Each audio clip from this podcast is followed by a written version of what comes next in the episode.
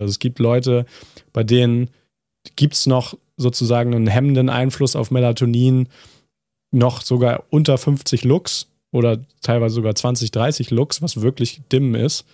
Während manche Leute eben auch jetzt so wie wir hier in, an die 100 Lux sitzen können und das überhaupt keinen Effekt mehr auf Melatonin abends hat. Weshalb auch einige Chronobiologen sagen, okay, hey, ihr spielt dieses ganze Lichtthema ein bisschen zu hoch, weil eben doch auch viele gar nicht so sensibel sind.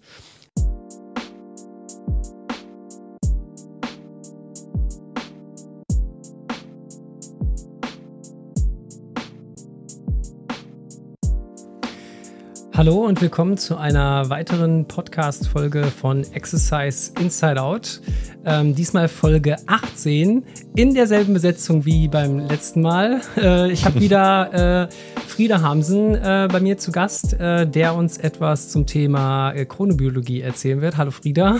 Hallo Olli. Wir haben jetzt einfach gerade hier zusammengesessen und haben gesagt, okay, wir nehmen heute einfach zwei Folgen auf. ähm, und äh, wichtig ist aber, dass ihr auf jeden Fall die Folge vorher äh, geguckt haben solltet. Da sind wir ja schon den Fragen nachgegangen, was ist überhaupt Chronobiologie?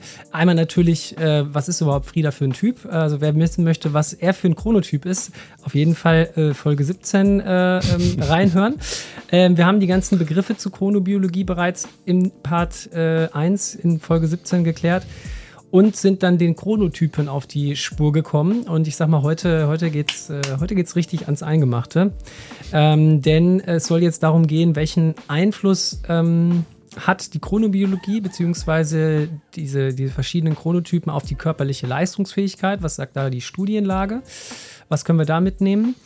Ähm, dann wird uns äh, Frieda erstmal ähm, aus seiner Forschung ähm, was erzählen, nämlich was passiert, wenn diese Rhythmen quasi nicht aligned sind. Also was kann ich da ähm, noch berücksichtigen und äh, dann wäre halt quasi die Überleitung, was kann ich äh, aktiv machen, um quasi so das Biohacking so zu betreiben, dass mein Rhythmus hier besonders äh, gut ist.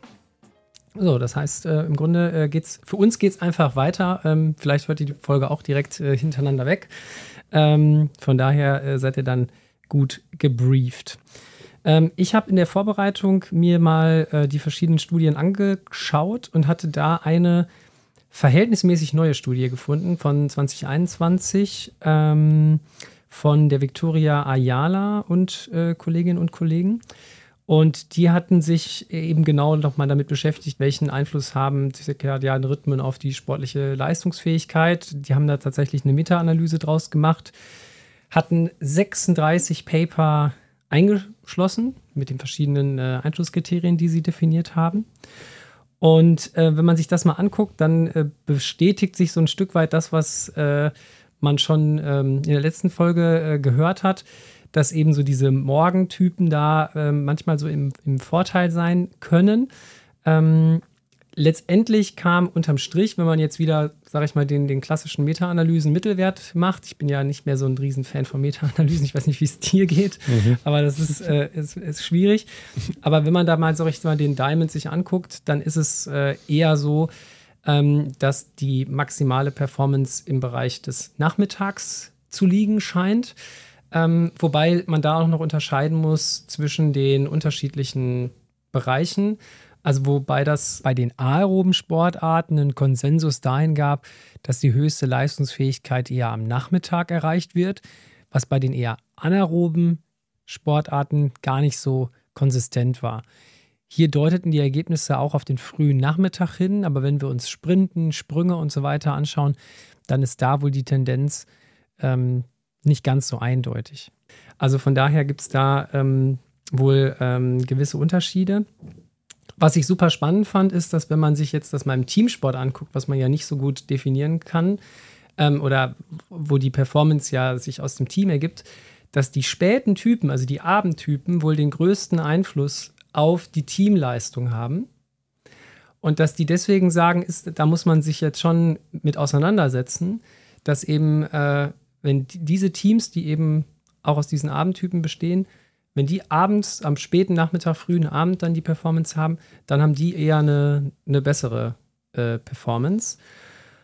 Und ja, ich finde das auf jeden Fall erstmal äh, ziemlich spannend. Ähm, das heißt, die gehen davon aus, dass das mit dem Mechanismus, den wir schon in der letzten Folge ähm, besprochen haben, mit der Temperatur auch zusammenhängt und mit allen möglichen anderen äh, Faktoren, die damit einhergehen. Also tendenziell eher in Richtung Nachmittag die, die höchste äh, Performance. Und ähm, ob das jetzt aber auch heißt, dass man da jetzt trainieren soll, ist jetzt ja auch wieder eine, eine, eine andere Frage. Hast du da noch was zu, zu ergänzen oder kennst du da noch irgendwelche anderen äh, Studien zu, zu Performance und Chronotyp oder Chronobiologie?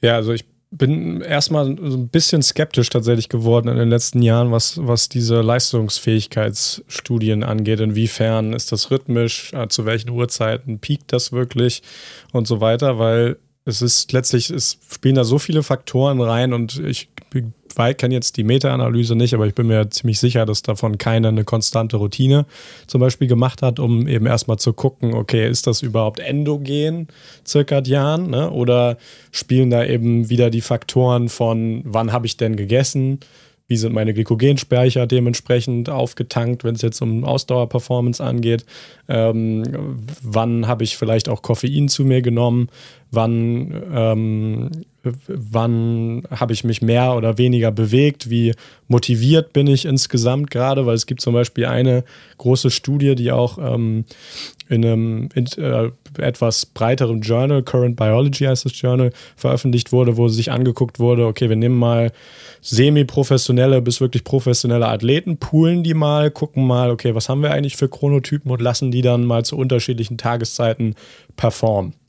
Und die hatten dann auch dieses typische festgestellt. Ich glaube, die haben so um die 100, 120 Athleten gehabt und hatten dann um die 50, 60 sogenannte Tauben, die irgendwo dazwischen waren und dann 30 bis 40 jeweils auf der Nachteulen- und äh, frühe Vogelseite. Und die konnten eben oder haben dann zum Beispiel getestet, die haben diesen, diesen äh, wie heißt noch dieser Sprint-Intervalltest, dieser Beep-Test? Heißt der Beep-Test? Oh, Beep? Ähm, da gibt es tatsächlich verschiedene. Also es gibt den ähm, 30, 15 Intermittent ähm, Run-Test. Ähm, es gibt aber auch den klassischen Shuttle Run. Ja, also dieses Hütchenlaufen. So, ja, genau. Ne? Also genau, das da, haben die gemacht. Genau. Ja, ja. Also da gibt es da gibt's wieder unterschiedliche. Manche machen das nach Dauer, manche machen das nach einer festen Zeit, aber. Shuttle Run ist so, glaube ich, der Überbegriff. Genau, und dann, genau, also die haben eine Art von Shuttle Run gemacht, das weiß ich noch, und hatten dann, ich glaube, in dem Speis, in dem Beispiel eine Gruppe von Hockeyspielern, also Feldhockey, die dann, für die das eben auch relativ sportartnah war. Ich meine, es macht wenig Sinn, so einen Hütchenlauftest mit Schwimmern zu machen. Ich meine, wie relevant ist das für die? Ja, aber beim Hockey passt das, denke ich, ganz gut. Die haben dann Hockeyspieler genommen, haben geguckt, okay, was sind das für Chronotypen und konnten dann eben zeigen, okay, die, der jeweilige Chronotyp hat wie zu erwarten zu der Tageszeit ähm, besser abgeschnitten in diesem Shuttle Run, ähm, wie man jetzt denken würde. Das heißt, der Early Bird eher in den Vormittagsstunden, ähm, der Nachteulentyp eher in Richtung Abend und die Tauben irgendwo dazwischen. Und interessanterweise konnten die zeigen, und das, das war eigentlich so ziemlich das, das Spannendste an der Studie, fand ich, dass das für den Early Bird gar nicht so einen großen Unterschied gemacht hat über den Tag. Also es hat so ein bisschen einfach irgendwann, ist zwar abgefallen dann in den späteren Stunden, aber hat so ein bisschen äh, sogenanntes Plateau dann gehabt, während das für die Nachteulen fast so, schon so eine lineare Linie nach oben war. Das heißt, hat man die in den Morgenstunden getestet, waren die 20 Prozent schlechter, als wenn man, wenn man die nachts, äh, oder nicht nachts, aber abends getestet hätte. Und wenn man dann überlegt, okay, im Spitzensport geht es meistens nur um ein paar wenige Prozente und man nimmt sich Nachteulen und für die macht das so einen riesen Unterschied, dann macht es wahrscheinlich Sinn, darauf Rücksicht zu nehmen, wenn man weiß, man hat Athleten, die Nachteulen sind. Und was, was ich noch fragen wollte bei der Studie, die du genannt hast, äh, waren das, war das dann zum Beispiel, man hat eine Fußballmannschaft und man hat da Nachteulen drin und die sind besonders, die sind sozusagen die stärksten Spieler oder wie hattest du das eben gemeint mit dem, dass das besonders wichtig war im Teamsport? Ja, also die hatte das äh, genau so beschrieben. Also die hatten ja verschiedene Studien und hatten da eben Studien mit Individualsportlern, mit, äh, ähm, mit äh, Mannschaftssportlern. Ähm, da war auch wieder das Problem, was wir ganz oft in der Wissenschaft haben, kaum Frauen. Also ich glaube, weiß nicht, war, war vielleicht ein, zwei Studien an Frauen, also über den wird ja oft gesagt, so über den weiblichen Chronozyklus, über den Menstruationszyklus, was ja ein, ein Infradiana-Rhythmus ja, wäre, ja. quasi, ne? also darüber hinaus geht. Ähm, da gibt es natürlich jetzt immer mehr, aber Chrono ist weniger.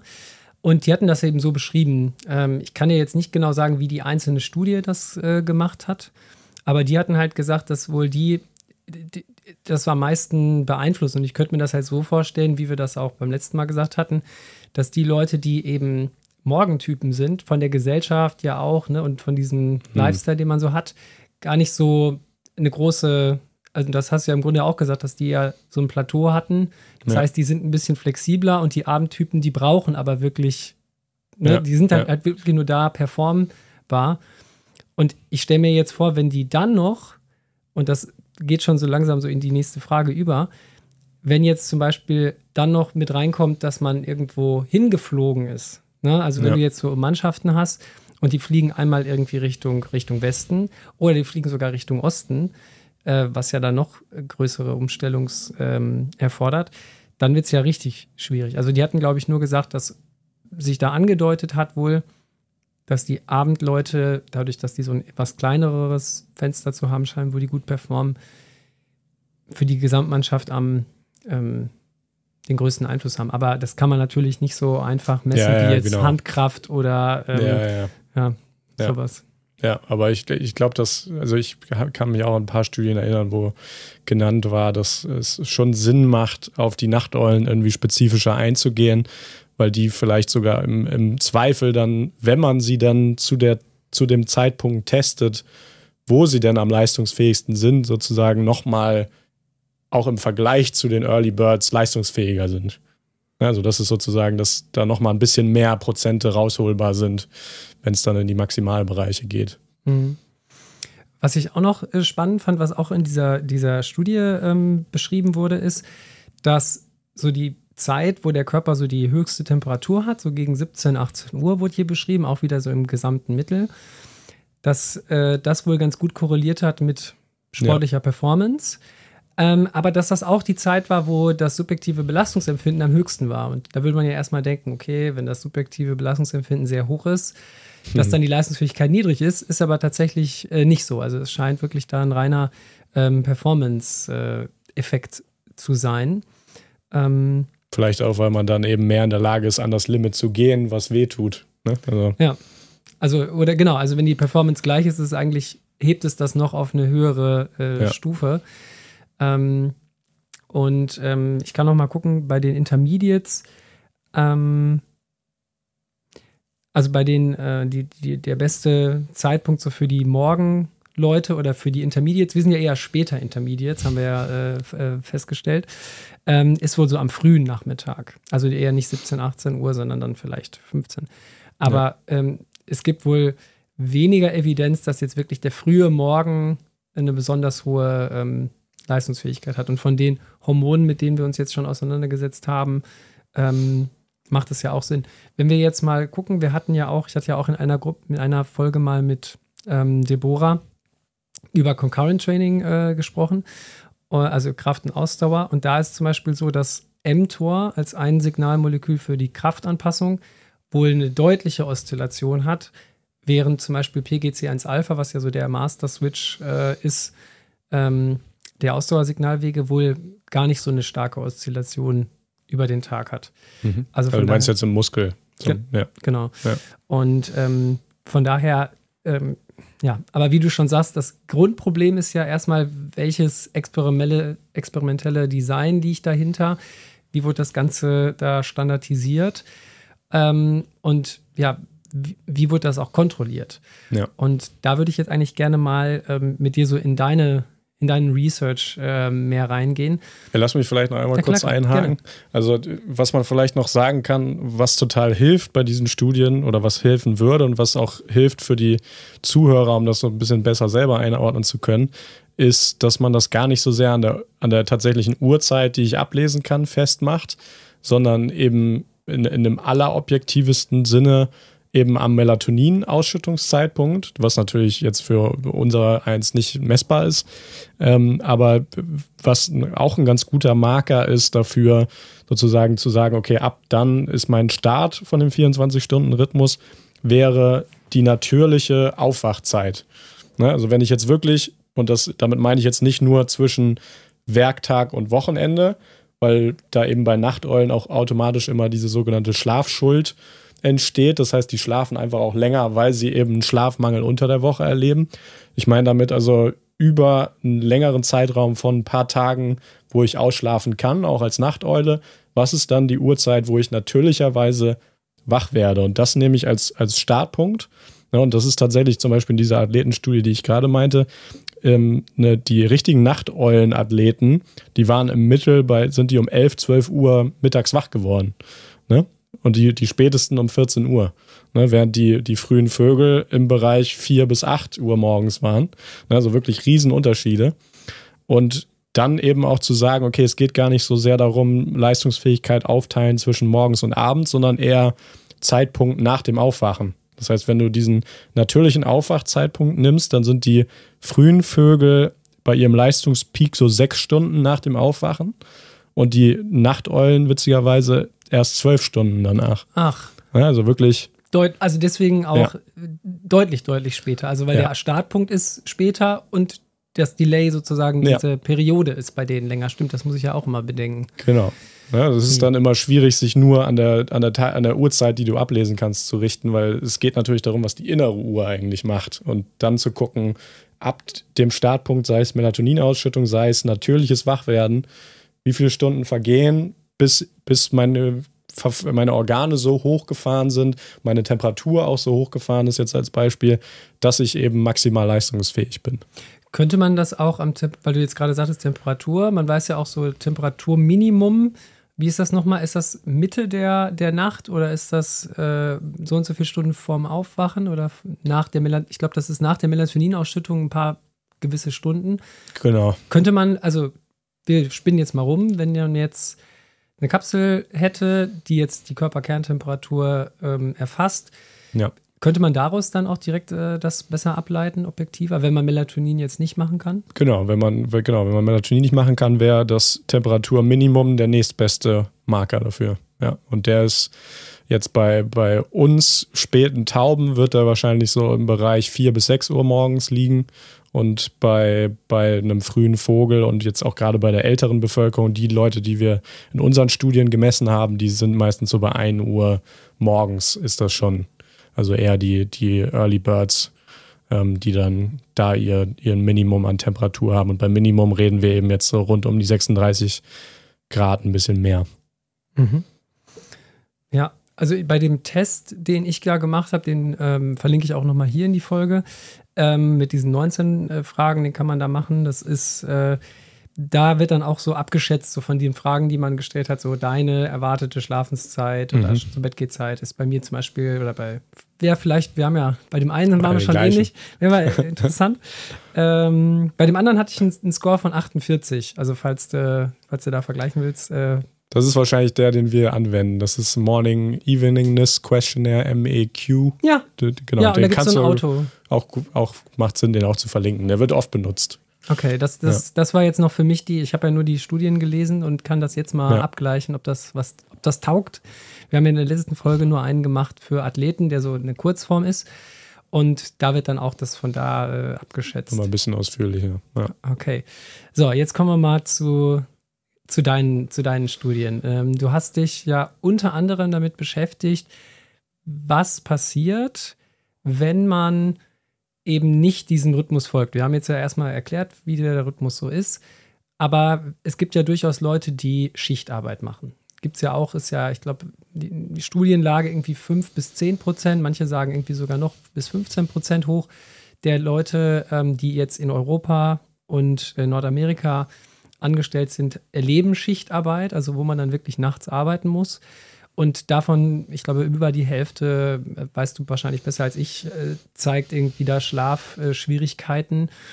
Ähm, und das ist mit einem großen Risiko verbunden. Und dem hast du dich äh, gewidmet. Ähm, ja, was, was hat es mit diesem Circadian Misalignment äh, äh, auf sich und was hast du dir äh, da angeguckt?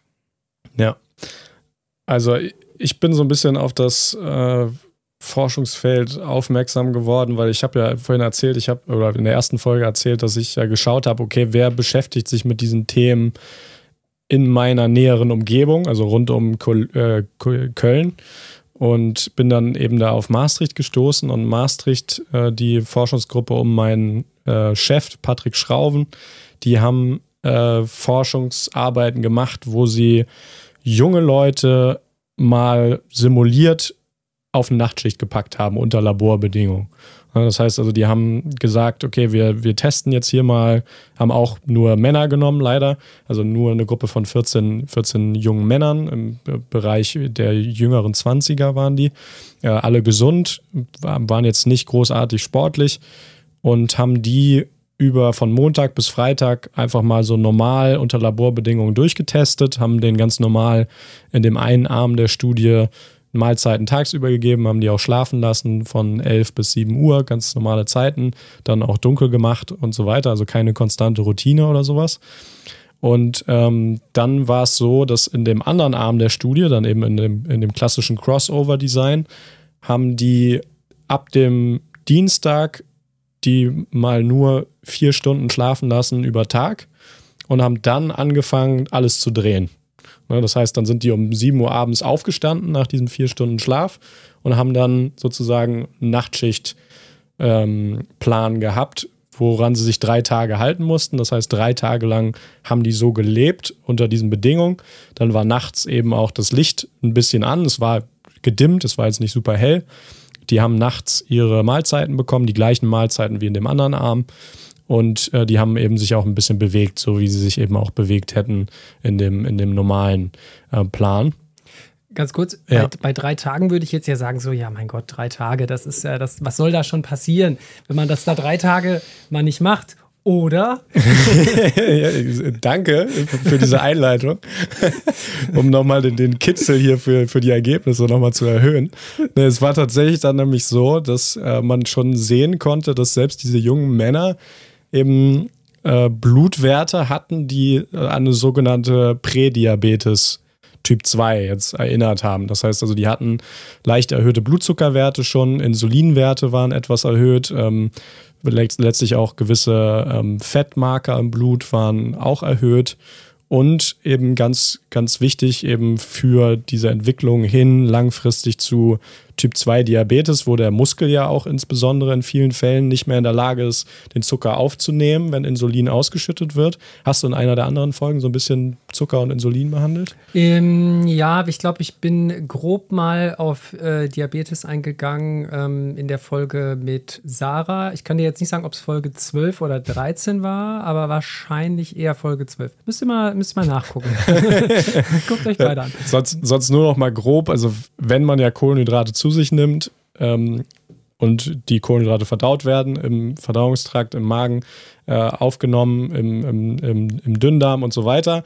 Der Blutzucker steigt an, die Bauchspeicheldrüse schüttet Insulin aus und Insulin sorgt dann unter anderem im Muskel dafür, dass der Zucker aufgenommen wird.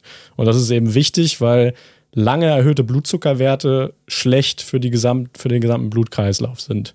Also sind schlecht für, für Nervenendungen, für, für die Augen, ne, all diese Dinge, die man mit Diabetes ähm, assoziiert. Und deswegen ist es wichtig, den Blutzucker, wenn er dann erhöht ist, auch schnell wieder auf Normalwerte zu bringen.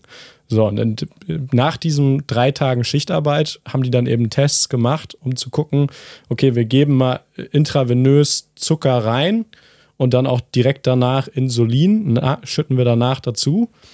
Ähm, und gucken eben auch, wie ist die eigene Körperantwort mit Insulin. Das heißt, wie reagiert der Körper darauf? Und die konnten dann eben zeigen, okay, äh, der Körper hatte Schwierigkeiten damit, mit dem Blutzucker umzugehen im Vergleich zu dem normalen Plan. Ne? Also nur drei Tage haben gereicht, dass der Körper auf einmal schlechter mit dem Zucker umgegangen ist und das konnte eben dann anhand der, des, der Zeitfolge, wann die Insulinantwort dann eben stärker ausgeprägt war. Das heißt, der Körper brauchte mehr Insulin, musste mehr Insulin ausschütten, um den Zucker, Zucker loszuwerden.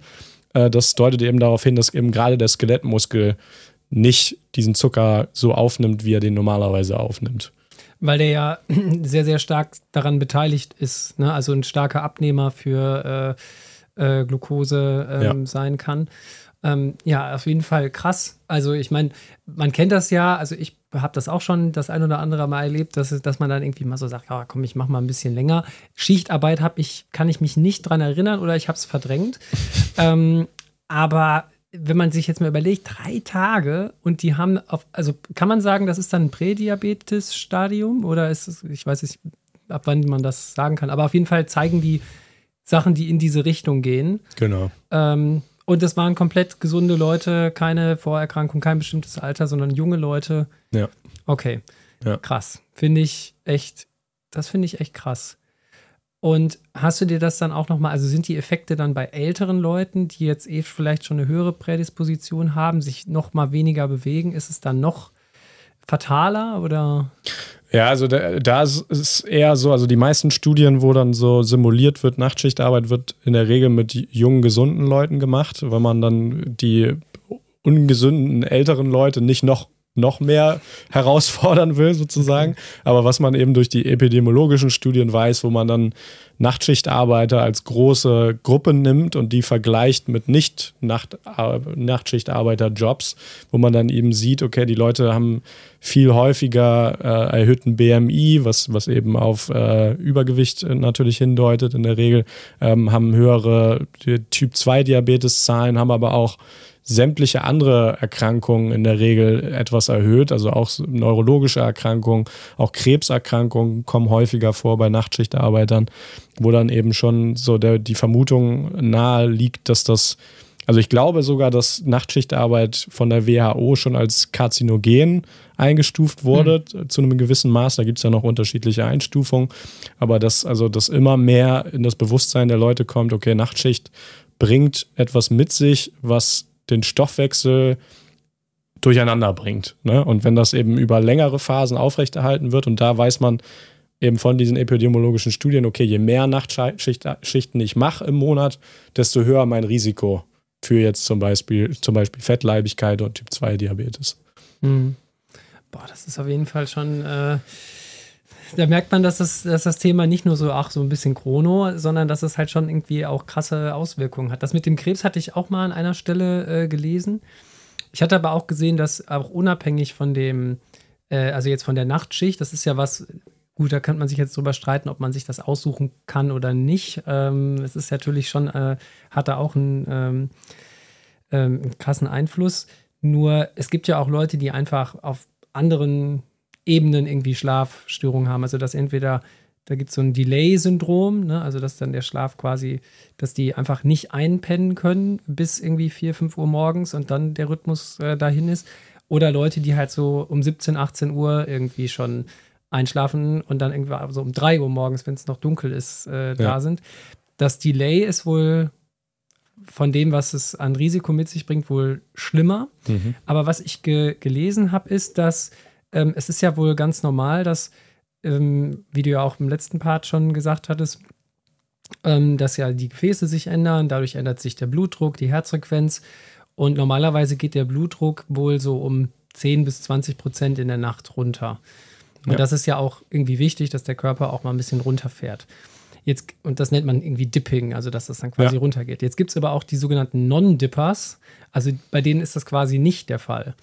Und alleine dadurch, dass der Blutdruck im Schlaf quasi nicht runtergeht, scheint es wohl große, ähm, großes Risiko zu geben für Herz-Kreislauf-Erkrankungen jeder Art. Also auch wieder, wenn man sich das durchliest, äh, äh, nicht, ganz so, nicht ganz so gut.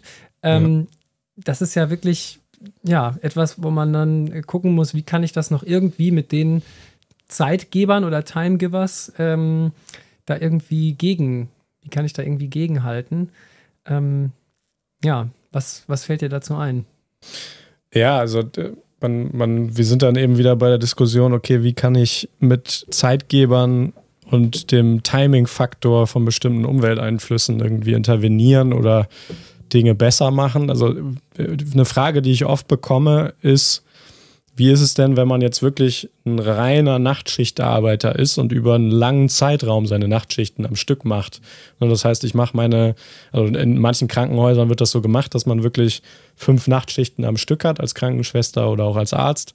Während das natürlich auch, ich glaube, das ist auch häufiger der Fall, dass man diesen Wechselschichtbetrieb hat, wo man eben mal eine Schicht hat, die um 12 Uhr mittags anfängt, mal eine Schicht hat, die um 4 Uhr morgens anfängt, mal um 9 Uhr abends und so weiter, wo das sozusagen total durcheinander läuft.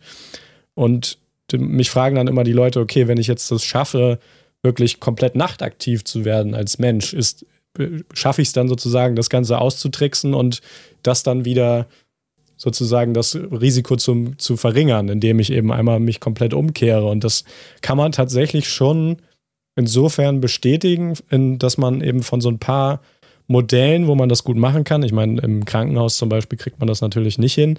Aber wenn man jetzt zum Beispiel denkt, so, es gibt so, so Studien, wo die Ölraffinerie Station genommen haben, wo die Leute eben die ganze Zeit unter, unter künstlichen Lichtbedingungen arbeiten oder auch in, äh, was, wie ist noch das deutsche Wort für Submarine?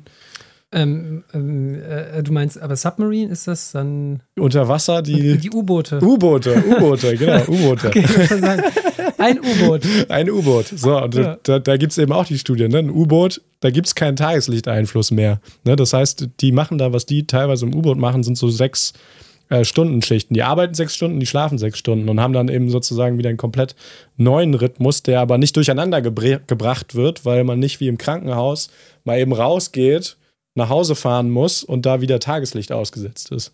Ne, das heißt, in, in einem Setting, wo man in der Lage ist, sich dem Tageslicht komplett zu entziehen und alles über künstliches Licht und dann Dunkelheit machen kann, sind wahrscheinlich die gesundheitlichen Einflüsse gar nicht so stark. Also das, das kann sich dann eben zeigen. Der Körper passt sich da tatsächlich daran an und mhm. kann dann nachtaktiv werden. Aber das kommt natürlich zu dem Preis, dass man eigentlich nicht mehr an der normalen Gesellschaft teilnimmt.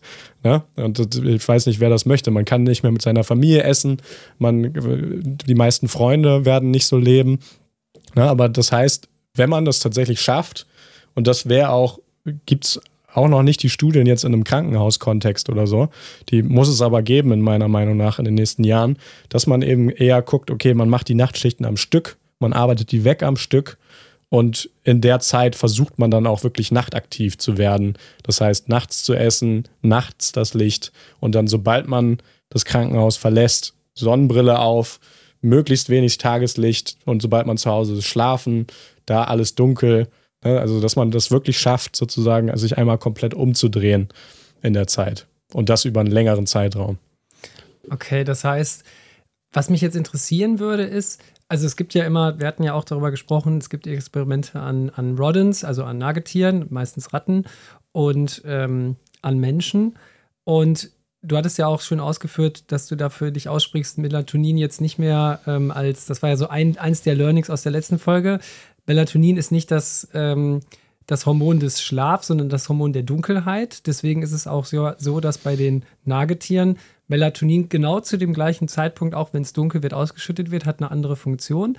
Meine hypothetische Frage, ich, oder du weißt es, ähm, was glaubst du denn, wenn man sich jetzt so umkehrt und jetzt zu so einem, zu so einem Art Werwolf, Harry Potter, ich weiß, hab's ja gesagt, ähm, äh, zu so einem Lupin wird, der jetzt irgendwie dann nachts eher aktiv ist, ähm, Glaubst du, dass sich dann auch die Rolle von Melatonin umkehrt? Weil Melatonin hat ja schon eine gewisse Rolle bei uns im Körper. Glaubst du, die würde sich dann auch wie bei den Nagetieren umkehren und eher äh, zu Aktivität anregen? Oder würde man dann trotzdem immer gegen dieses Melatoninsystem arbeiten? Nee, tatsächlich ist es so, was den, den, ja, den Twist, den du jetzt im Kopf machen musst, ist, Melatonin geht ja mit jetzt in dem Fall. Ne? Das heißt also, Melatonin verändert sich jetzt auch bei den Leuten auf der Ölraffinerie, wird nicht mehr dann ausgeschüttet, wenn Sonnenuntergang ist, sondern weil es gibt ja keinen Sonnenaufgang und Sonnenuntergang Nein. mehr. Das ist ja nur noch, du kontrollierst es selber über deine Licht anschalten, leicht ausschalten im U-Boot jetzt zum Beispiel. Mhm. Ne? Und Melatonin wird sich auch daran anpassen. Das heißt, Melatonin wird nicht mehr wissen, was oben über der Wasseroberfläche passiert. Ah, okay, weil du eben diese Cues über Retina, was wir ja. auch im letzten Teil hatten, weil du die so. Das so wird natürlich nicht so sofort passieren. Das ist ein Prozess von mehreren Tagen, wenn nicht Wochen oder Monaten. Aber irgendwann bist du komplett umgedreht und auch dein Melatonin ist komplett umgedreht. Also es wird nicht so sein, dass du auf einmal zum Nagetier wirst und Melatonin die gegensätzliche Funktion im Körper hat. Wachsen die auf einmal so große Schneidezähne? äh, nee. Ähm, ich frage ich frag deshalb, weil ihr hattet ja auch so ein, ähm, so ein schönes Review zusammen äh, gemacht, äh, wo du ja auch mit dran beteiligt warst. Da hast du ja auch mit der Karen Esser aus Folge 2 zu Muscle Clocks. Wir gehen da wirklich nicht, so, nicht ganz so viel drauf ein, aber guckt euch auf jeden Fall Folge 2 äh, Muscle Clocks und alle weiteren an. Aber ähm, da habt ihr ja auch diese Unterschiede zwischen Nageltierstudien, Menschenstudien aus, ähm, rausgesucht und auch welchen Effekt hat es bei Nagetieren macht, kann man sich jetzt ethisch fragen, ob, wie, wie das so ist. Gibt es unterschiedliche Haltungen zu. Aber da wird es ja auch so gemacht, dass bestimmte Gene ausgeschaltet werden. Also sogenannte Knockout-Mäuse, die werden dann oft immer mit so einem Minus slash Minus dargestellt. Und dann guckt man eben, was passiert, wenn dieses Gen aus ist, zum Beispiel das Clock-Gen oder dieses, ähm, die ist nochmal die Abkürzung B. BMAL1. Okay, genau. ähm, äh, und ähm, ja, also das, da hatte ja die Karen Esser auch so mehr oder weniger gesagt, ich habe es äh, heute noch beim Laufen äh, gehört als Vorbereitung, so nach dem Motto, ja, es sind nachtaktive Tiere und ja, da gibt es vielleicht gewisse Unterschiede, aber dass die über, weiß ich nicht, 400 Gene gemeinsam haben und dass die sich doch ähnlicher sind, als man jetzt denkt und dass man auch aus diesen Studien halt einiges mitnehmen kann, weil ja viele vielleicht sagen so, ja, das ist ein Mausmodell oder so, aber da scheint ja schon ein Übertrag da zu sein, oder? Ja, und wir haben in, in dem Review, was wir uns genommen haben, ist, also wir haben in Maastricht eben die ganzen Humanproben. Ne? Das heißt, wir haben jetzt uns da auf Muskel konzentriert und haben in verschiedenen Studien haben wir viele Muskelbiopsien an einem Tag genommen Muskelbiopsien hast du ja wahrscheinlich schon mal geklärt. In, sollen wir das nochmal was zu sagen? Die Muskelbiopsien, ja, das müsste die Folge 6 sein. Was ist Training? Da in der Folge, wo es auch darum ging, ähm, was ist überhaupt äh, Superkompensation und warum sollte man das nicht mehr verwenden und wo das ja. herkommt. Ja, ja also nur noch mal grob vielleicht einfach. Also man schneidet unter lokaler Betäubung etwas, ein kleines Stück aus dem Vastus lateralis, dem Oberschenkelmuskel, raus. Und das haben wir eben über 24 Stunden fünfmal gemacht, alle fünf Stunden in verschiedenen Studien. Und in den Mäusen kann man das natürlich noch viel öfter machen, ohne Probleme, auch aus verschiedenen Muskeln im, im Mäusekörper. Und was wir, und wir wollten dann mal gucken, okay, wenn wir jetzt diese Daten übereinander legen zwischen Maus und Mensch, wie gleich ticken denn jetzt diese Clock-Gene, von denen wir in der ersten Folge gesprochen haben. Und da sehen wir dann eben, okay, wenn wir das jetzt nicht auf äh, die Uhrzeit runterbrechen, sondern wann sind die, wann ist die Maus aktiv, wann ist der Mensch aktiv, wenn wir das sozusagen komplett einmal umdrehen um zwölf Stunden, dann sind die Clock-Gene genau zu, eigentlich ziemlich genau zu den gleichen Zeitpunkten hoch oder tief. Ne, von den Gegenspielern jetzt äh, von äh, dem, dem positiven mit BMAL1 und Clock und dem negativen, dem Period und dem Kryptochrom dass die eben dann ziemlich ähnlich ticken und das eben auch nochmal ein guter Hinweis darauf ist, dass wir die beiden Modelle eigentlich, was das angeht, ganz gut vergleichen können. Das heißt, wenn wir dann Interventionen machen an der Maus, wo es darum geht, wir geben Licht zu einem bestimmten Zeitpunkt während der Aktivität oder während, des während der Nachtphase genau, was eben ja nicht die Schlafphase ist bei den Mäusen. Oder wir geben Trainingsreiz zu einem bestimmten Zeitpunkt über die 24 Stunden oder wir lassen die nur essen über einen bestimmten Zeitraum, dass wir dann, weil das natürlich in der Maus immer deutlich einfacher ist zu testen, man braucht auch weniger Mäuse als Menschen in der Regel statistisch, ähm, dass man dann schon ganz gut darauf Rückschlüsse stellen kann, was, was wahrscheinlich so eine zeitliche Manipulation auch am Menschen mit den Clock-Genen in verschiedenen Organen machen würde. Was ich mir jetzt spontan in den Kopf gekommen ist, eine Frage, die ich hätte. Gibt es eigentlich bei den Mäusen auch so Chronotypen? Also wird das irgendwie äh, bestimmt? Also kann man, kann man da irgendwie über Melatonin, also gibt es da auch irgendwie so Unterschiede oder ist das äh, irgendwas? Ja, das ist, eine, äh, was man tatsächlich einmal noch hervorheben muss, ist, dass diese ganz typische Labormaus, das ist so ein bestimmtes Modell, äh, dass das Melatonin deficient ist. Das heißt, das hat gar kein, das schüttet gar kein Melatonin mehr aus, was wahrscheinlich daher kommt, dass das über viele Evolution äh, oder über viele Generationen im Labor gezüchtet gar nicht mehr Tageslicht ausgesetzt war.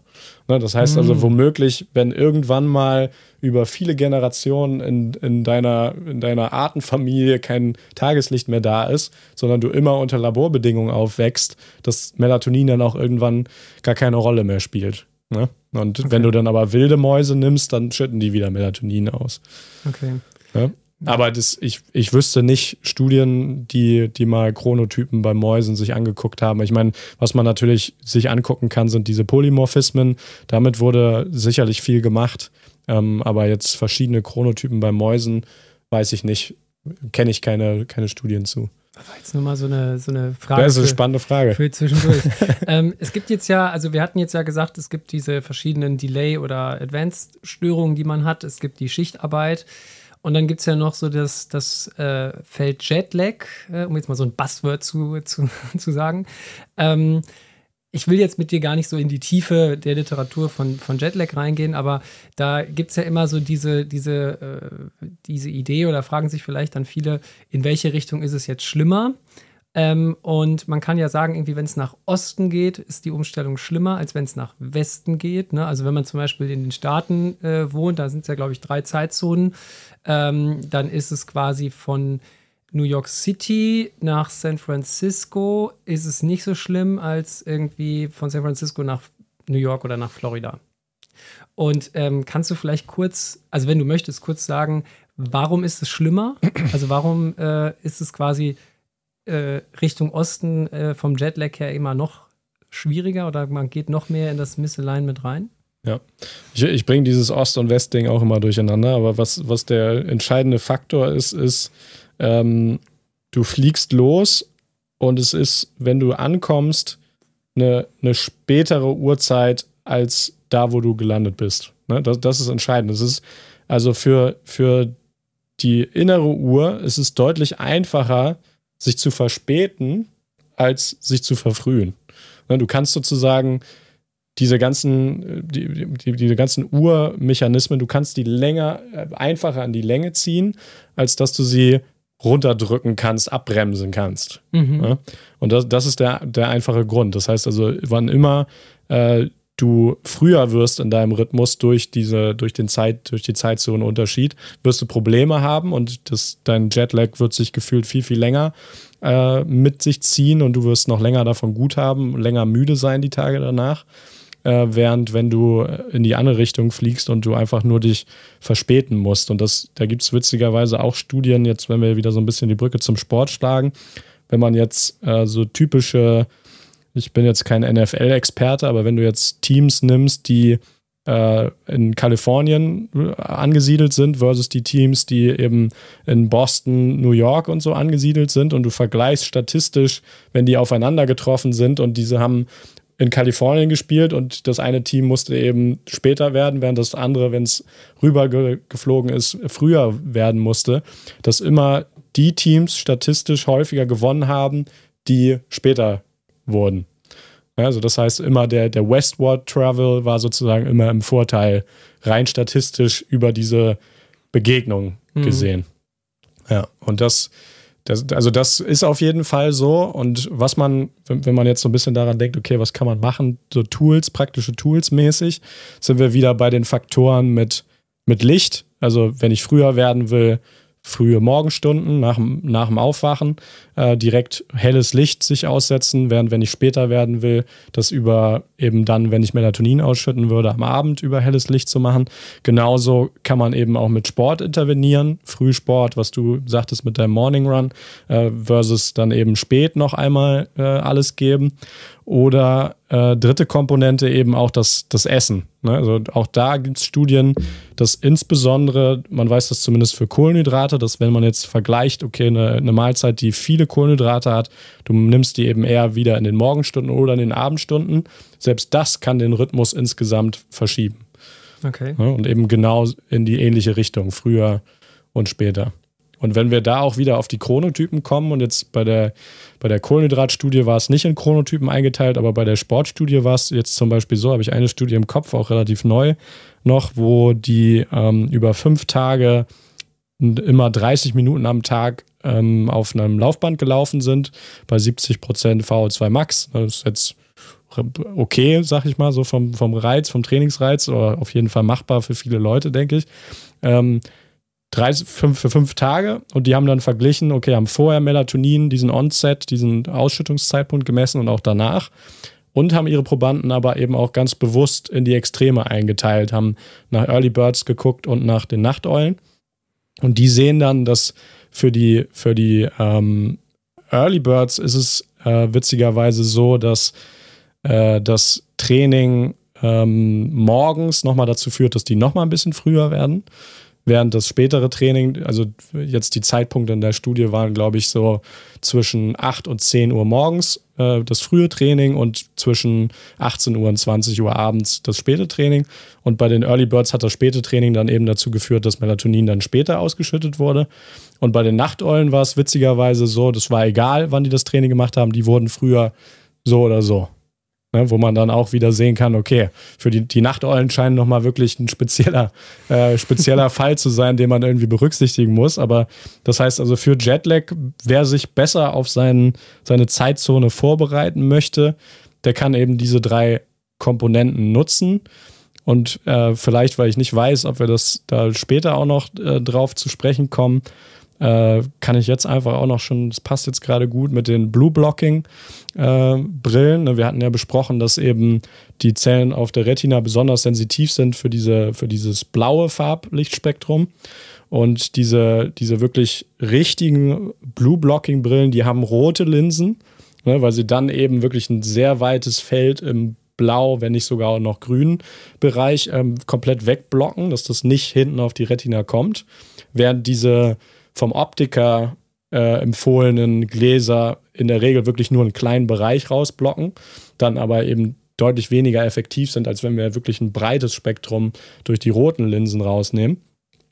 Und die, und das, das wird auch tatsächlich schon viel von Athleten benutzt. Ich habe es jetzt zum Beispiel auch bei der englischen Frauennationalmannschaft Fußball gesehen, als die nach Neuseeland geflogen sind, von England aus. Die haben sich, um sich sozusagen während des Fluges schon darauf vorzubereiten, was die neue Zeitzone mit sich bringt, haben geguckt, okay, wann ist in, in Neuseeland dunkel? Und ich meine, der Flug ist ja, ich glaube, also du musst nochmal umsteigen über Dubai, aber dann von Dubai sind es 18 Stunden, habe ich auch mal gemacht, den Flug nach Neuseeland. Das heißt, die haben dann geguckt auf der Uhr, okay, wann wäre es in Neuseeland jetzt dunkel? Und dann haben sie die Brillen aufgezogen, um sozusagen schon mal so ein bisschen alles darauf einzustellen, okay, wir wollen hier Dunkelheit vermitteln über diese neue Zeitzone. Was natürlich, wie ich meinte, nicht dazu führt, dass dann instant Melatonin ausgeschüttet wird. Das passiert nicht, aber man, man äh, sensibilisiert sich schon mal so ein bisschen dahin. Ne? Und man wird dadurch so Tendenz schneller dann an diese neue Dunkelheitsphase gewöhnt. Würdest du dann empfehlen, weil wir jetzt ja so in diesem Jetlag-Thema drin sind, würdest du dann sagen, okay, das ist die Zeitzone, das wäre jetzt quasi die Uhrzeit vor Ort und ähm, ich mache das einfach so eine Woche vorher, mache ich so Schnipp und stelle das sofort um? Oder würdest du sagen, ich versuche mich immer pro progressiv, sage ich mal, von Tag zu Tag das eher zu shiften, aber ist jetzt eher so, was würdest du denken, was, was ist da nachhaltiger oder gibt es dazu irgendwie Studien? Ja, das ist, ich glaube nicht, dass das wirklich mal gegenüber verglichen wurde, die beiden Methoden, aber ich glaube jetzt einfach praktisch realistischer ist, das eben so progressiv zu machen. Also, dass man eben sagt, okay, ich taste mich da langsam ran, ich nehme mir vielleicht äh, vor, dass das maximal eine Stunde früher oder später werden ist pro Tag und nicht so, ich weiß, das ist äh, einmal komplett zwölf Stunden in die andere Richtung.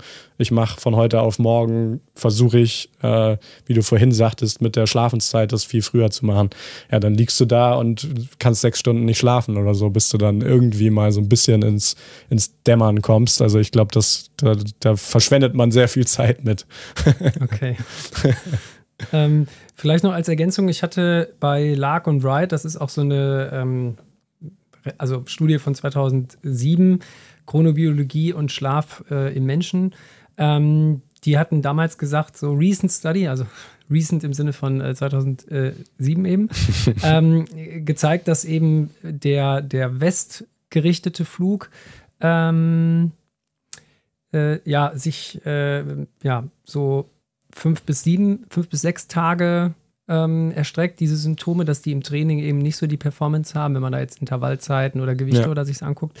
Und der ostwärts gerichtete äh, Flug wirklich so eher eine, eine Woche. Und das ist auf jeden Fall äh, ja schon äh, das ist schon ein Unterschied. Ja, ähm, und ja. ja, es ist witzig, dass sich das in diesen Statistiken dann auch ähm, ja, niederschlägt.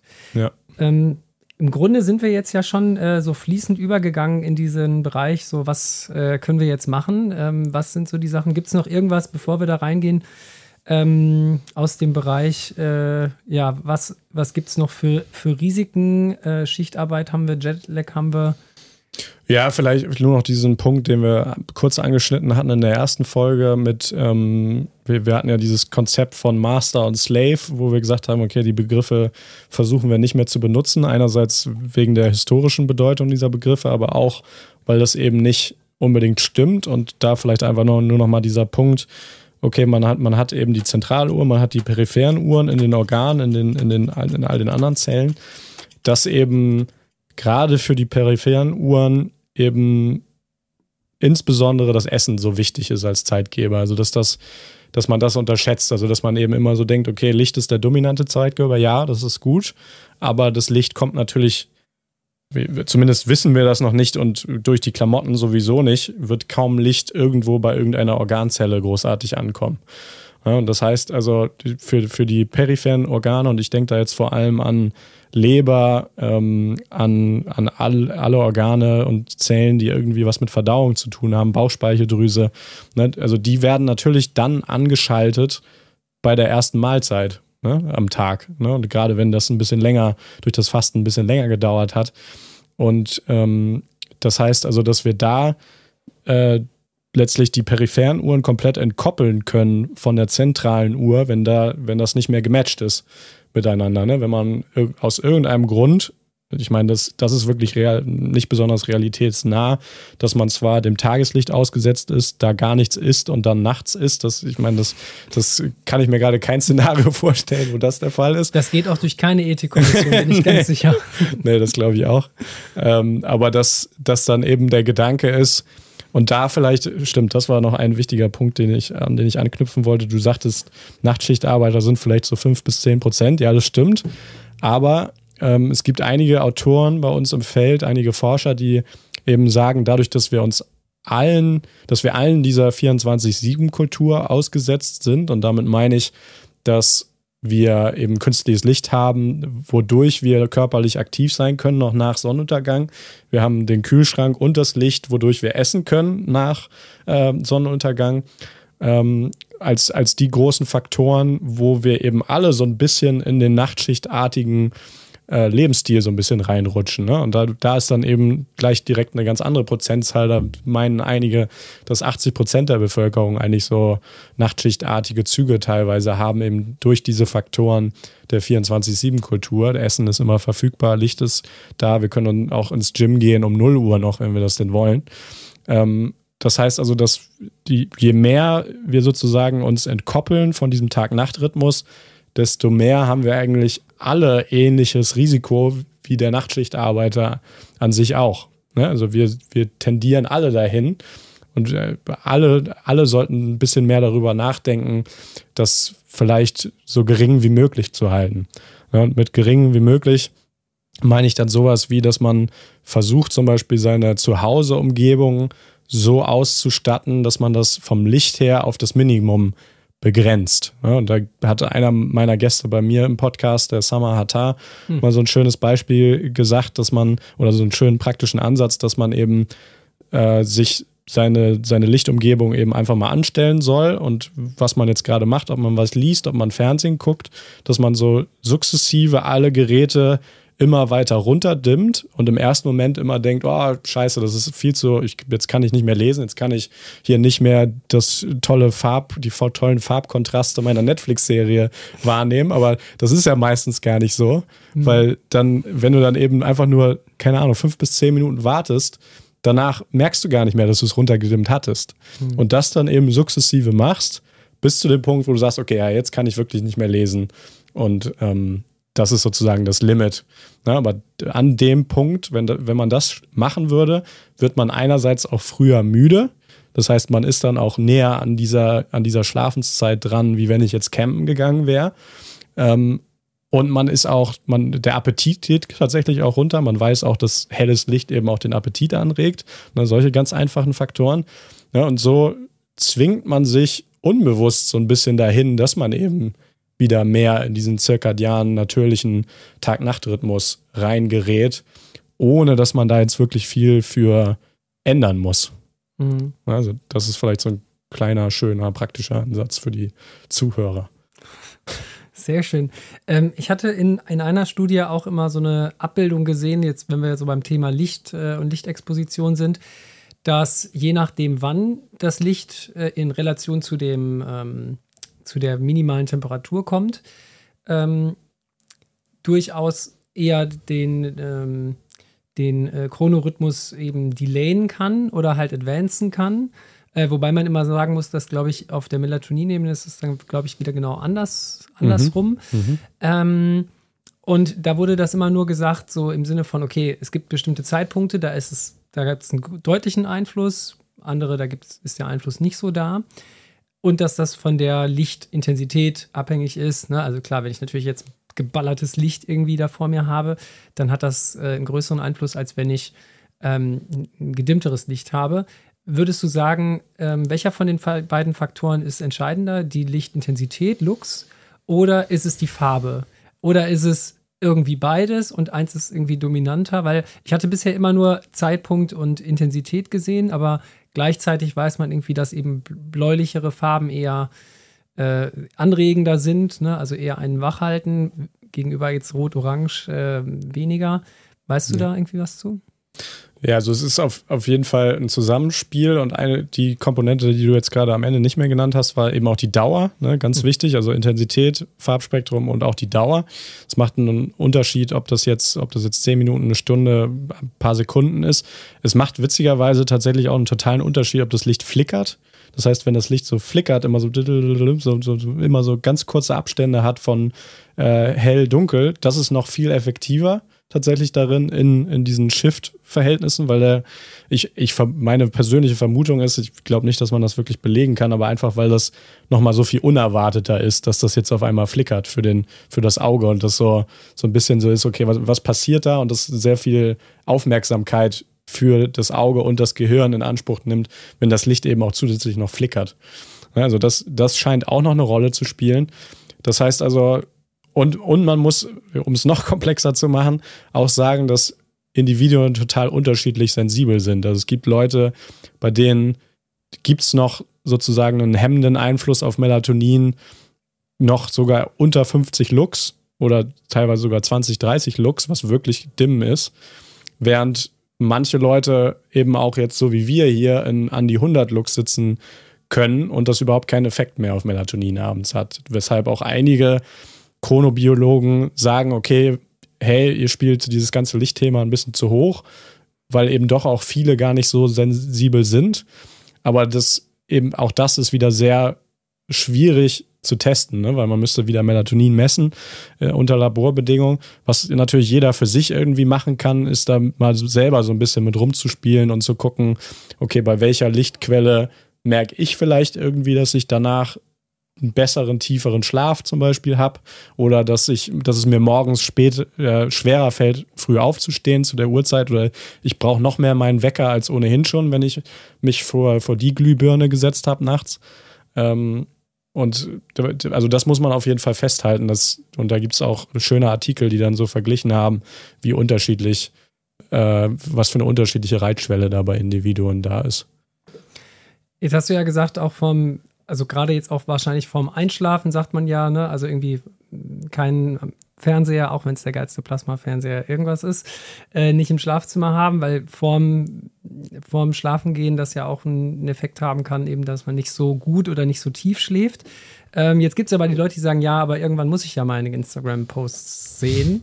Ähm, und dann gibt es ja äh, diese, diese Blaulichtfilter, ne, die man irgendwie aus- und einstellen kann ähm, ja. um das dann irgendwie zu haben. Ich halte das mal einfach hier für die Leute im Videopodcast. Machen wir das sehen? natürlich auch so. Ich weiß nicht, ob man es erkennen kann. Mal nochmal. Warte. Hier. Da. Ja, ja, ein bisschen. So, so ein bisschen. Ja, ja. So, äh, ist man dadurch raus? Also, wenn ich jetzt sage, so, ja, okay, komm, aber ich mache ich mach das Handy hier, ich mache das ganz dimm und dann mache ich noch den, den Blaulichtfilter rein, bin ich dann sozusagen äh, safe oder äh, ja, also, nicht? Nee, also ich, ist auch wieder ein bisschen subjektiv, aber ich würde sagen, und das zeigt sich auch in, den, in, den, in einigen Studien, dass wenn du jetzt dein Handy runtergedimmt hast, selbst wenn da noch ein paar Blaulichttöne drin sind, dann bist du, sind die allermeisten von uns safe. Ne? Und dann ist der Effekt wirklich, der ist vielleicht noch da, aber der ist minimal. Ähm, Und was, was äh, mindestens genauso wichtig ist zu beachten, ist, was natürlich da mitkommt mit den Instagram-Posts, ist ja nicht nur das Licht, sondern auch diese soziale Stimulation, wo wir eben auch wissen, okay, das spielt eine Rolle. Ne, wenn ich da irgendwie noch sehe, äh, meine Freundin hat mir gerade irgendwie noch geschrieben, sie äh, ist aber total sauer auf mich und das ist so die letzte Nachricht, die ich noch kurz vorm Schlafen gehen mitbekomme äh, dann ist es natürlich auch egal, ob ich die im blauen Licht, im gelben Licht oder im roten Licht gelesen habe. Das wird mich auf jeden Fall noch wach halten. Ja. Ne? Das heißt also, ich, ich verringere einfach die Wahrscheinlichkeit, dass irgendwas auf diesem Bildschirm passiert, was mich wach halten könnte oder irgendwie aus, aus meinem Rhythmus bringt, äh, indem ich das versuche in den letzten ein, zwei Stunden so gering wie möglich als Einfluss auf mich zu haben. Ne? Und dann eher dieses klassische, was man ja empfiehlt, dann eher einfach ein Buch lesen, eben auch in gedimmtem Licht, ähm, da eben eine Lichtintensität finden, die für einen funktioniert zum Lesen. Oder Meditation, sich einfach nochmal vielleicht ein bisschen entspannt dehnen, ne? solche, solche Sachen. Okay. Wir kommen jetzt äh, noch in den, in den allerletzten Bereich. Ne? Wir haben jetzt, du hast schon viele Tipps gegeben zum Thema Licht.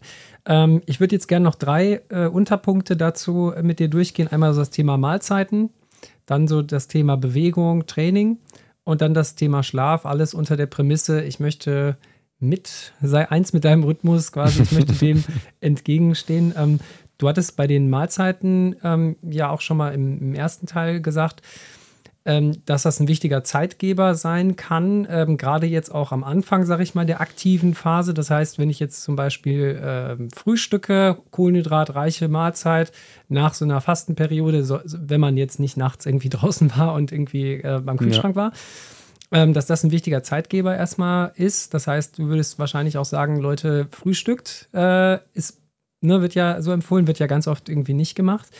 Ähm, wie sieht es dann über den Tag aus? Abends, einmal wahrscheinlich vom Zeitpunkt her. Und meine Frage, die ich, die ich mir stelle, ähm, du hattest ja auch dich mit Insulin beschäftigt. Das heißt, ist es, ähm, kannst du das in Relation setzen, Zeitpunkt und irgendwie Kohlenhydratlast? Also ich könnte mir vorstellen, aber ist nur eine Vermutung, dass wenn ich jetzt spät esse und dann auch noch viele Kohlenhydrate drin habe, dass das schlimmer ist. Und vielleicht gibt es da irgendwie so ein so Empfehlungen, die du, die du haben kannst. Ist da, was ja. würdest du bei Mahlzeiten äh, empfehlen? Ja. Ähm, vielleicht noch ein Aspekt, der mir bei Mahlzeiten gerade einfällt, ist, warum sind diese Uhren eigentlich so wichtig? Also war, warum haben die sich evolutionär durchgesetzt? Und das ist, finde ich, gerade bei Mahlzeiten wird das total klar. Ich versuche das immer so als äh, Vergleich zu nehmen. Du weißt jetzt als, als Student oder Schüler, du weißt, in fünf Tagen oder morgen ist eine Klausur, eine wichtige Prüfung und du fängst an, dich darauf vorzubereiten. Ne? Du lernst dafür, wann auch immer, ob du jetzt eine Nachtschicht machst, ist jetzt mal, es kommt jetzt auf den Art Lerner an, ob du Bulimie lernst, was auch immer. Ähm, aber wenn jetzt dein, dein Lehrer oder dein Dozent kommt am nächsten Tag und du wusstest nicht, dass eine Prüfung da ist und er kommt einfach rein und sagt, jetzt schreiben wir mal einen Test. ne? Und dann, ja, dann die Wahrscheinlichkeit, dass du dann schlechter abschneidest in diesem Test, als hättest du dich vorbereiten können, die ist ziemlich hoch. Ne? Das, wissen, das wissen wir alle, glaube ich. Wir hatten alle mal diese Situation, zumindest in der Schule, denke ich. Und genauso ist es mit dieser Uhr. Das heißt, natürlich ist der Verdauungstrakt in der Lage, die, das Essen, was reinkommt, auch zu verdauen, selbst wenn das jetzt nicht Tageszeit ist. Es ist nicht so, dass da, dass da ein Deckel drauf ist und du, du, kannst es nicht reinstopfen, es ist zu. Oder äh, du schiebst es da rein und es kommt sofort wieder raus.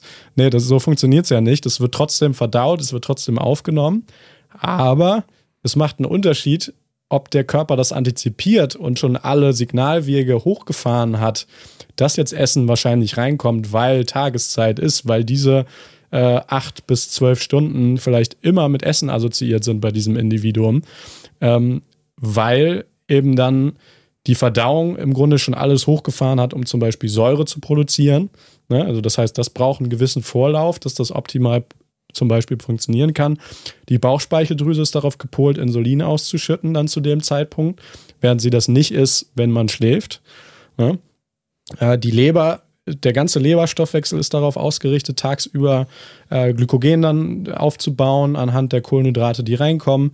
Ne? Und der Muskel ist eben auch genauso darauf ausgelegt, den Zucker, der in der Blutbahn ist, über die Nahrung zu verstoffwechseln, zu nutzen für Kontraktion und so weiter und so fort. Das heißt also, alle Signalwege sind, die mit, die was mit Essen zu tun haben, die was mit Energie, Verarbeitung, Speicherung und so zu tun haben, die sind einfach extrem mit Tageszeit assoziiert. Ne? Und da liegt der Wert dieser Uhren, ne? weil die das eben antizipieren können. Das heißt, ich kann viel effizienter mit dieser Nahrungsherausforderung umgehen, als wenn das eben einfach nachts passiert, wenn ich das nicht erwarte, als, als Leberzelle zum Beispiel. Ja, und das, das ist total wichtig, denke ich, zu merken. Und dann wird auch klar, ähm, wie wichtig das ist, ähm, diese Mahlzeiten dann eben regelmäßig zu, zu klaren Zeiten, sei es plus minus ein, zwei Stunden meinetwegen, ähm, immer zu geben, damit sich eben diese ganzen, diese ganze Verdau Verdauungsapparat und alle Organe, die dann damit reinspielen in, in diese Koordination von jetzt zum Beispiel Glucose aus dem Blut rausbekommen, dass das gut funktioniert. Und da vielleicht auch noch ein schönes Beispiel ist, wenn man jetzt jemanden hat, einen Blinder, der keine Augen mehr hat, ne, der eben nicht über Licht synchronisieren kann.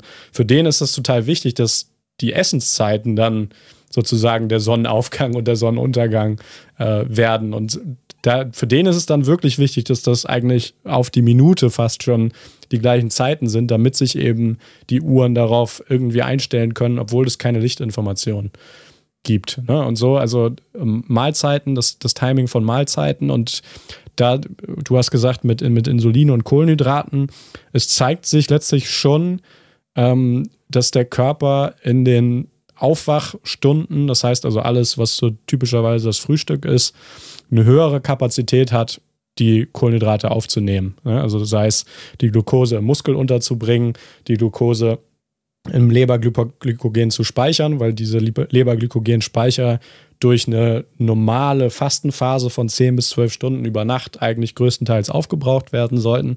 Und das heißt einfach nur dadurch, dass Glykogenspeicher leer sind, äh, dass der Körper eben schon fast so ein bisschen in die Ketose gegangen ist oder kurz davor ist, dass dann die Empfindlichkeit da ist, okay, die Kohlenhydrate können deutlich effizienter, deutlich schneller verarbeitet werden, als wenn ich das eben in spätere Mahlzeiten dann on top auf mein Frühstück noch dazu haue. Also das, das weiß man mittlerweile, dass sozusagen die sogenannte Insulinsensitivität der Organe, Leber und Muskel insbesondere, aber auch der Fettzellen, dass die höher ist in den, in den Morgenstunden. Da ist halt auch wieder so ein bisschen die Frage, okay, wenn wir jetzt eine konstante Routine machen würden, ist das dann immer noch da? Ich meine, die Studien gibt es im Menschen auch noch nicht. Ist auch schwierig. Ähm, aber auf jeden Fall für das, was für uns jetzt unter realen äh, Voraussetzungen unter dem normalen äh, Alltag irgendwie eine Rolle spielt, ist es so, okay, beim Frühstück habe ich eine höhere Kapazität, Kohlenhydrate zu mir zu nehmen. Also es könnte schon für, für die Leute Sinn machen, die jetzt einfach nach einer ganz allgemeinen Gesundheit streben, wenn es für die möglich ist, die Kohlenhydrate irgendwie mehr in die, in die früheren Mahlzeiten reinzupacken und so ein bisschen zu vermeiden, dass man am Ende so eine riesen Kohlenhydratmenge am Abend noch isst. Aber natürlich gibt es auch da Ausnahmen, wenn ich jetzt an deine Sportarten denke. Natürlich, wenn ihr abends noch äh, einen riesen Workout gemacht habt, sei es beim Schwimmen oder Laufen oder Radfahren, natürlich muss man die Glykogenspeicher auch wieder auffüllen. Mhm. Ne? Also das so ein Trade-off dann, ja. ja. Ja. Also ich, ich, ich finde das wirklich wahnsinnig äh, äh, interessant zu sehen, wie dann einfach äh, Bewegung, Licht, Sport und so alles miteinander äh, interagiert. Und du ja auch gesagt hattest, dass diese einzelnen Uhren ja auch immer so ein Feedback zurückgeben. Das heißt, ähm, wir können jetzt ja nicht nur äh, sagen, wir müssen das jetzt genauso machen, sondern es gibt ja immer auch einen Rückbezug. Und weil du jetzt gerade sagtest, ob ob man jetzt sich so daran quasi accustomed, wenn man äh, die Mahlzeiten macht. Das hatte ja die Karen Esser in der Folge 2 von 24-7 Muscle. Check this out.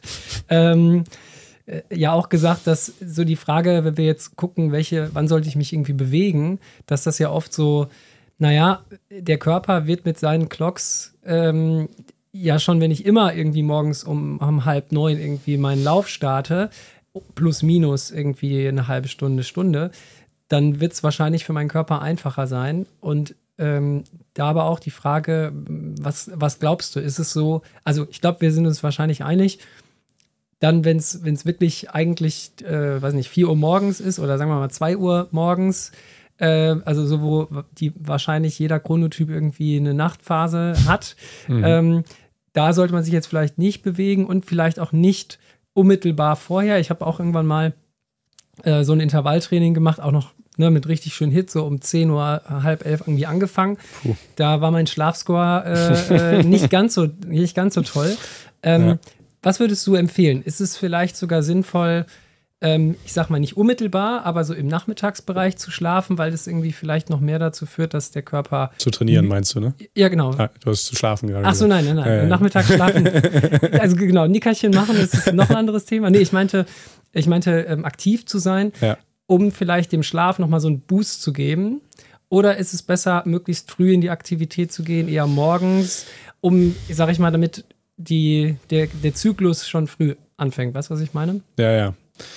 Ja, also erstmal natürlich wieder Chronotyp abhängig. Ne? Haben, haben wir in der ersten äh, Folge rauf und runter geklärt. Also eher daran anpassen, okay, wann wache ich denn eigentlich natürlicherweise auf und dann sagen, okay, ist das früh oder ist das spät, was ich an Sport mache. Und dann ist es tendenziell schon wieder so, okay, ja, in den, in den frühen Aufwachstunden, ja, wird mein Rhythmus sich dadurch nach vorne verschieben. In den späten Abendstunden wird mein Rhythmus sich dadurch tendenziell nach hinten verschieben.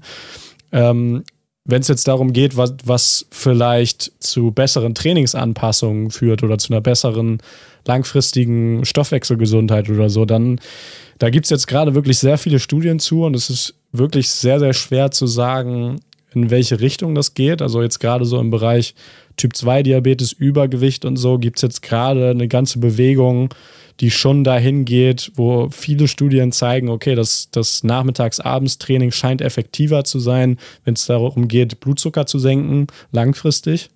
Ähm, wenn es darum geht, Gewicht abzunehmen, langfristig, für die Leute, die schon Übergewicht haben.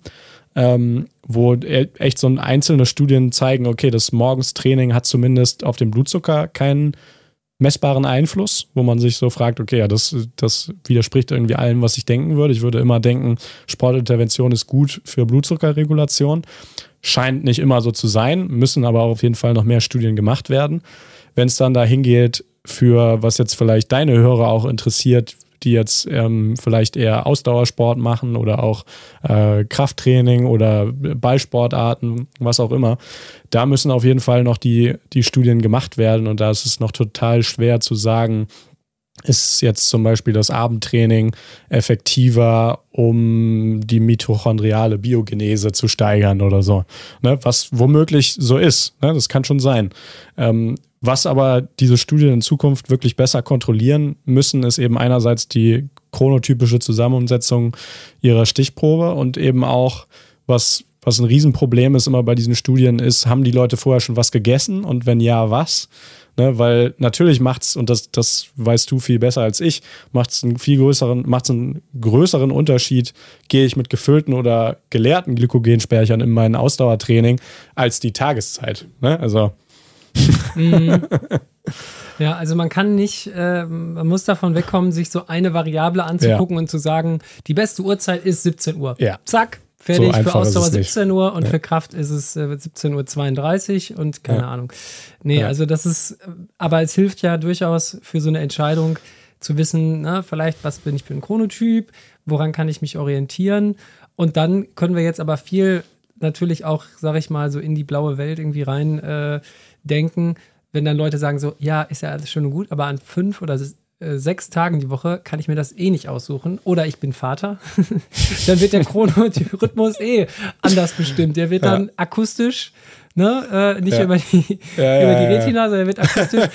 Jetzt muss ich gerade aktiv sein. Jetzt ist egal, wann. Äh, das ist, glaube ich, auch nochmal so eine, so eine Chrono-Umstellung, äh, die man so. Bist du re regelmäßig gejetlaggt? Ja, absolut. Absolut. Also ich. Äh das ist, das ist auch echt, also das ist auch so eine Grauzone in, in, in, der, in der Debatte, was die Chronobiologie angeht, dass man so sagt, ja, Nachtschicht und so, das ist alles schlecht, aber dass, dass wir alle wenn wir dann Kinder in die Welt setzen, eigentlich so eine Phase haben über Jahre, wo unser Schlaf komplett durcheinander gebracht wird.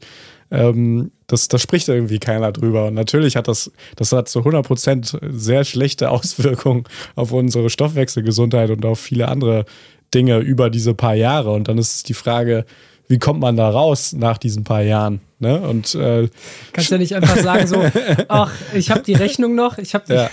die, Verpackung ist auch noch da. äh, hier Umtauschrecht. Äh, ja, nee, das reicht jetzt. Kann man nicht einfach wieder zurück? Egal. Ja. Äh, nee, das, das geht nicht. Nein, es ist ja, ne, ich, ich scherze, aber ich, ich habe das ja. auch schon im, im Familien- und Freundeskreis erlebt, dass es durchaus herausfordernd ist, es gibt natürlich auch solche und solche Kinder. Also ich war zum Beispiel ein richtig krasses Schreikind, deswegen gibt es auch, äh, zumindest was meine Mama angeht, nur einen. Die hat nach, nach meiner, meiner äh, nach der Phase gesagt, so, noch einen schaffe ich nicht. Und auch keinen Kontakt mehr.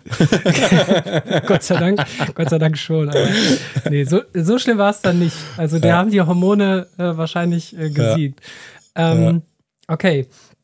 Das heißt, bei Bewegung hast du ja gerade gesagt, gibt es jetzt nicht irgendwie die allgemeine Lösung, die man jetzt hat.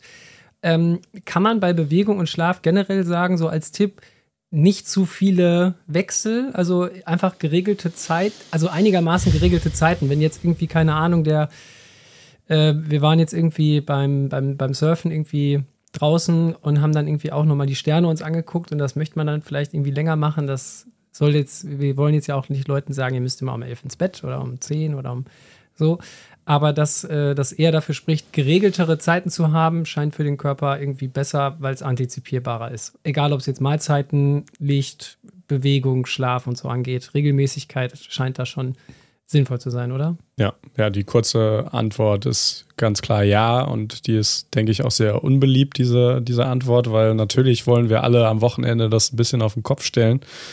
Es gibt zwar, es ist witzig, dass du das erwähnst, also es gibt tatsächlich auch Studien äh, in Mäusen, wo sich die Forscher gedacht haben, hey, lass doch mal gucken, wenn wir jetzt bei Mäusen das mal, die, wir lassen die werktags sozusagen fünf Tage schön im Einklang mit allem leben und am Wochenende hauen die Mäuse mal richtig auf die Kacke für zwei Tage. Ne? Und um, um, die wollten dann nämlich gucken, okay, was sind langfristig die Gesundheitsfolgen für diese Mäuse? ne? Und da konnten die tatsächlich zeigen, okay, wenn du das fünf von sieben Tagen die Woche machst, wenn du eine Maus bist, dann ist es nicht so schlimm. Ja, und so hatten die dann sozusagen für sich die Rechtfertigung zu sagen, ja, okay, nee, wir haben hier die Mausstudie und die zeigt, äh, wenn, wenn du es fünf von sieben Tagen machst, ist, ist das gut. Und äh, ich meine, da steckt insofern ein bisschen Wahrheit drin, äh, dass das sicherlich ist, so ist, wenn du es die fünf Werktage gut hinbekommst, dass du sozusagen auch was diese Chrononummer angeht, weil das ist ja nicht realistisch, dass wir jetzt alle unser ganzes Leben immer im Einklang mit dem Tag-Nacht-Rhythmus verbringen werden. Das ist, du darfst natürlich irgendwie Cheat Days haben, auch äh, im, im Chrono-Bereich, ne? Und die Frage ist so ein bisschen, wo ist da, wo ist da die Grenze zu? Da ist es zu viel, da ist es zu wenig. Wie viele Tage am Stück solltest du wieder dann im Einklang sein? Und da, da wissen wir einfach noch zu wenig drüber. Aber ich bin mir sicher, dass jetzt mal über einen Cheat-Tag jetzt nicht so viel Schlechtes gesagt werden kann. Okay. Ich stelle mir, stell mir gerade vor, wie, dieser, wie die dann so Fördermittel dafür generieren. Ja. So, boah, wir müssen das irgendwie noch umformen, aber eigentlich wollen ja. wir nur wissen, ob wir feiern dürfen. Apropos, ähm, vielleicht äh, fragen sich äh, jetzt manche Leute so, ja, und wie ist das denn mit Alkohol und so? Da sagen wir jetzt bewusst nichts zu. Folge 2. Hast du auf jeden Fall mit Karen Esser drüber gesprochen. Oh, ja. Äh, 24-7 ja. Muscle. Ähm, da wisst ihr dann hinterher, wie es ist, ohne dass wir das jetzt äh, äh, pitchen. Ja. Okay. Sehr schön. Also meine Liste ist ähm, vollständig abgehakt. Gibt es noch irgendwas, ähm, was du noch ergänzen kannst? Ähm, oder gibt es noch irgendwie so eine Message, die du noch äh, in die Welt bringen willst, die ähm, das nochmal zusammenfasst? Oder würdest du sagen, jetzt, jetzt haben wir eigentlich alles gut durch? Nee, ich bin happy und es gibt sicherlich noch einige Sachen, über die man sprechen kann, aber ich bin mir sicher, das war auch nicht das letzte Mal, dass ich hier einen Gastauftritt mache. Uh, Spoiler! ja, Also ich meine, man kann jetzt ja durchaus sagen, man könnte einen ganzen Podcast zu dem Thema Chrono machen, äh, aber den gibt es ja schon. also von daher äh, gehen uns die Themen nicht aus. Ähm, dann würde ich gerne, bevor ich überleite zu den nächsten Themen ähm, und nochmal ganz herzlich Danke sage, äh, dass Sehr du dir gerne. jetzt die Zeit nimmst, äh, auch wenn du natürlich äh, andere Verpflichtungen hast. Ähm, würde ich gerne äh, in deinem Sinne von dir quasi inspiriert mit so einer richtig schönen Anekdote von dir abschließen. Das hast du ja eingeführt. Ähm, Gibt es irgendwie so eine richtig schöne, witzige Anekdote, die du uns jetzt noch äh, ganz geheim äh, zum Besten geben willst? ja, ich meine, das muss ja eigentlich immer irgendwie was, entweder was wirklich Witziges aus der Forschung sein oder irgendwie so ein persönlicher Fail. So, so mache ich das zumindest immer bei, oder so hat sich das bei mir im Podcast mit meinen Gästen entwickelt. Also entweder ist es eine witzige Anekdote aus der Forschungsarbeit, irgendwas Witziges mit den Probanden oder es ist sowas, so echt ein kompletter Fail und ich werde jetzt mal einen, einen, schönen Fail erzählen von mir. Äh, und zwar war ich da auf einer Konferenz in Florida. Äh, da findet in der Regel immer die größte Biorhythm Conference äh, in, der, in der Forschungsszene statt, so rund um zirkadiane Rhythmen und so. Und da war ich da und habe äh, selber auch ein Poster präsentiert zu, zu unserer Forschung, was wir so im Muskel alles messen, über 24 Stunden. Und dann war eben diese Poster-Session da und da haben eben verschiedene Leute natürlich außer mir auch noch was präsentiert und ich bin da so ein bisschen rumgegangen, habe mir das dann so angehört und dann war da ähm, ein Vortrag, also ein Poster, da ging es eben auch dazu, im, in der Maus was gemessen, äh, auch im Muskel, eben auch über 24 Stunden. Und die hatte aber da viele, viele kleine Fehler gemacht in ihrem Protokoll. Und du dachtest dir dann am Ende so, ja, es ist eine schöne Idee gewesen, aber an der Umsetzung hat es halt irgendwie gemangelt.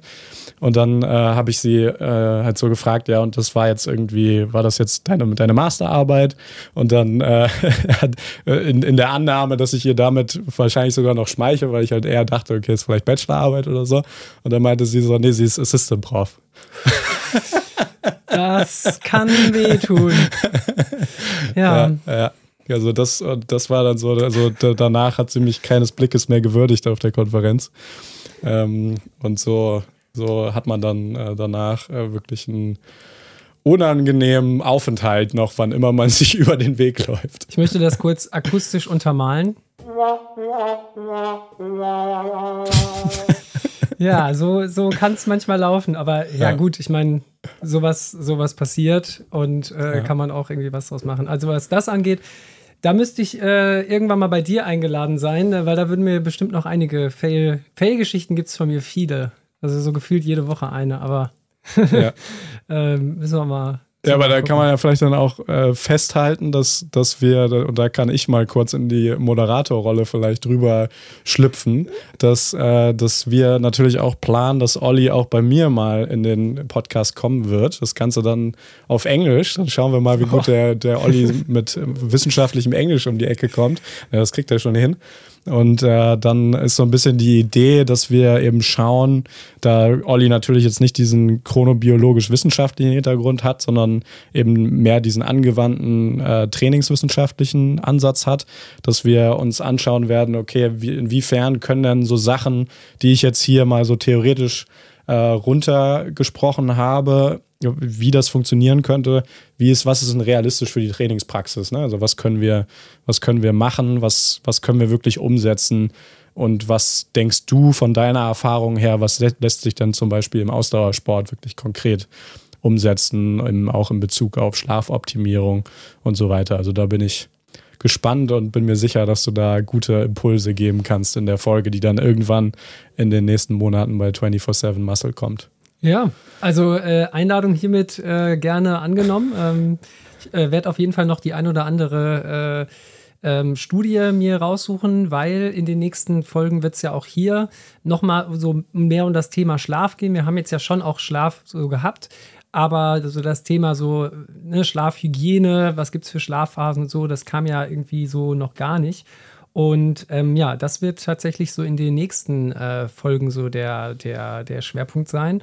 Ähm, Nochmal ganz, ganz herzlichen Dank, Frieda, dass du da warst. Ähm, mit zwei Parts äh, zum Thema äh, Chronobiologie. Ich fand super cool. Ähm, äh, man merkt auch richtig, dass du da Podcast-Erfahrung hast und hat mir sehr viel Spaß gemacht, mit dir hier zu, zu quatschen. Sehr gerne, hat viel Spaß gemacht. Ja. Sehr cool. Ja, und für alle äh, Hörerinnen und Hörer, ähm, in den nächsten äh, Wochen und Monaten wird es dann demnächst mehr geben zum Thema ähm, Schlaf, Schlaf und Performance. Ähm, das heißt, da könnt ihr euch schon mal drauf einstellen. Ähm, es wird einmal äh, auf jeden Fall auch um das Thema gehen, ähm, wie beeinflusst der Schlaf die Performance, äh, bezogen auf Dauer und auch auf andere Schlafparameter. Äh, vielleicht gibt es auch noch eine Sonderfolge zum Thema, was passiert, wenn ich ga ganz, ganz wenig Schlaf bekomme, also akuter Schlafentzug, Bau. Das kommen jetzt bald deine Folgen. Ähm, ja, mein Name ist Oliver Quittmann. Vielen Dank fürs Zuschauen oder Zuhören. Viel Spaß beim Trainieren und Biohacken und wir sehen uns dann beim nächsten Mal. Exercise Inside Out. Ciao.